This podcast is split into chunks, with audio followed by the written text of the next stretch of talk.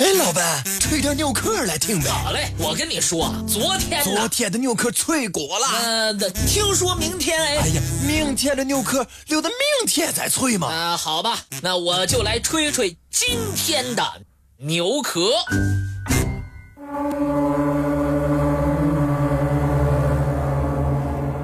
蔡邕是东汉末年的名士，在社会上的声望非常高，被当时的人盛誉为旷世异才。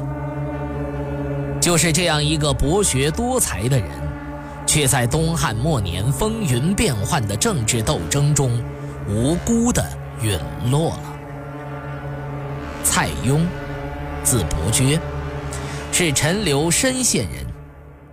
他六世祖蔡勋，号黄老之术，是汉平帝时的郡县县令。那时候，王莽篡夺了汉朝的江山，建立了新朝。他想拜蔡勋为陇西郡守的重要官职，但是蔡勋却面对印绶，仰天长叹。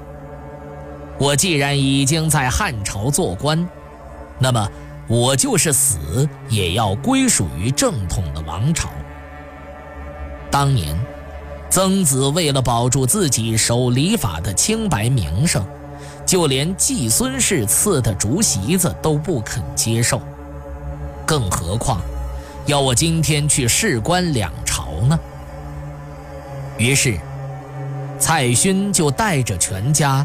逃入了深山，拒绝在新朝任职。蔡邕的其他几个先人也都有着清正高洁的品行。蔡邕的为人也像他们的先人一样。据说，蔡邕弑母至孝，他的母亲曾经缠绵病榻多年，在母亲病重的这些年里。蔡邕衣不解带地服侍着母亲，甚至有七十多天连续的照顾母亲，没有睡个一个安稳觉。母亲死了之后，他就在母亲的墓旁搭了一个小木屋，住在那儿为母亲守孝。传说，他的孝行感动了天地。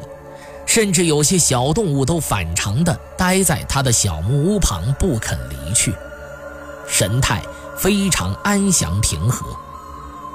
远近的人听说了，都跑过来观看，觉得十分奇怪。因为这样，蔡邕受到了乡里的一致推崇，很多人都慕名前来拜访他。蔡邕博学多才，而且精善音律。他不但善于弹琴，还能制作琴，深知琴音。在蔡邕逃难到吴地时，偶然在山中听到无人用铜木烧火做饭时木头燃烧爆裂的声音，他就知道这是良木。他要求用这块铜木制琴，琴制成之后，果然发出美妙之音，而琴尾。又有一块烧焦的痕迹，所以被人们称为焦尾琴。蔡邕在家乡的时候，时常应邻人的邀请去喝酒，因此两家关系非常好。有一天，他又被邻居请去了，到了邻居家门口，却听到邻居家有一位客人正在屏风后边弹琴。他仔细一听，顿时觉得琴音中有阵阵杀心，不由得十分奇怪，心里想着：这家主人请我来喝酒，怎么谈的琴声之中又有杀我之心呢？于是，他没有进门，转身返回家去。主人这时得知蔡邕已经到了门口，却又离去了。不禁觉得奇怪，连忙追上去向蔡邕追问原因。蔡邕说了这个原因，主人也觉得奇怪。等他们一起回到了邻居家中，和那个弹琴的客人一说，那个客人说：“刚才我弹琴的时候，看见窗外树上有一只螳螂，正向着一只鸣蝉爬过去。蝉马上就要飞走了，螳螂却还有些犹豫，进了一步又退后一步。我很着急，唯恐螳螂捕不到蝉。这难道就是杀心反映在情声上吗？蔡邕听完，莞然一笑：“这就是了。”桓帝的时候，当朝掌权的大宦官听说蔡邕弹得一手好琴，就禀告了皇帝，召蔡邕到朝廷来。蔡邕不得已，只好在地方官的看管之下。向京城出发，但是走到半路，他就装病跑了回来。从此就待在家中弹琴画画，读史研经，不再与当时的人有什么交往，过了一段安稳自在的日子。灵帝建宁三年，蔡邕才终于步入了仕途。现在。司徒玄桥府上干事儿，受到乔玄的礼遇和器重，不久就补任平阿县的县令，不久又被拜为郎中，负责在东莞整理图书，进而又被迁为议郎。在他的建议下，平帝命令重新校勘六经，并由蔡邕亲自将校勘好的经书用红笔写在石碑上。让工匠们照样镌刻之后立在太学的门口，供全国学习经书的士子们抄写之用。这就是著名的西平石经。据说，石碑刚刚立起来的时候，来观看和临摹的人非常多，每天来的车辆多达千余辆，把附近的道路都阻塞了。后来。蔡邕被朝中奸臣诬陷，关进了监狱，开始被判以斩刑。后来平帝又念及他以前的功劳，减了一级，改为流放远地。当蔡邕终于被赦免还朝时，当地五原郡的太守王志慕名为他饯行。酒兴正浓时，王志请蔡毅，请蔡邕起身歌舞。蔡邕觉得这是个侮辱，不予理睬。王志是当时掌握朝政大权的宦官王府的弟弟，一向骄横。他觉得蔡邕在宾客面前让他失了脸面，恼羞成怒，骂蔡邕：“你这流徒敢轻视于我！”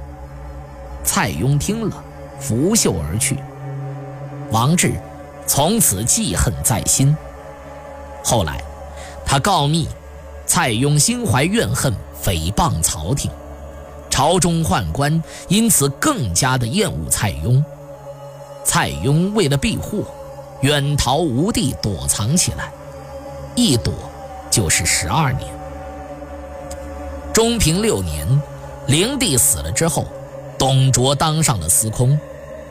他听说蔡邕名气很大，就命令召他到京城做官。蔡邕一直推说有病，不肯应招。董卓大怒，骂道：“我的权力足以使他满门抄斩。蔡邕再这样高傲，可就离死不远了。”蔡邕实在没办法，只好应命来到朝廷，被董卓拜为祭酒，得到董卓的敬重。继而，他又补任侍御史。转为侍书御史，迁尚书，在三天之内连升三次，随后又迁为八郡太守，又留在朝中为侍中。初平元年，蔡邕被拜为左中郎将，随献帝迁都长安，封为高阳乡侯。蔡邕在董卓身边的时候，一有机会就向董卓提出一些好建议。但董卓为人刚愎自用，听不进别人的劝告。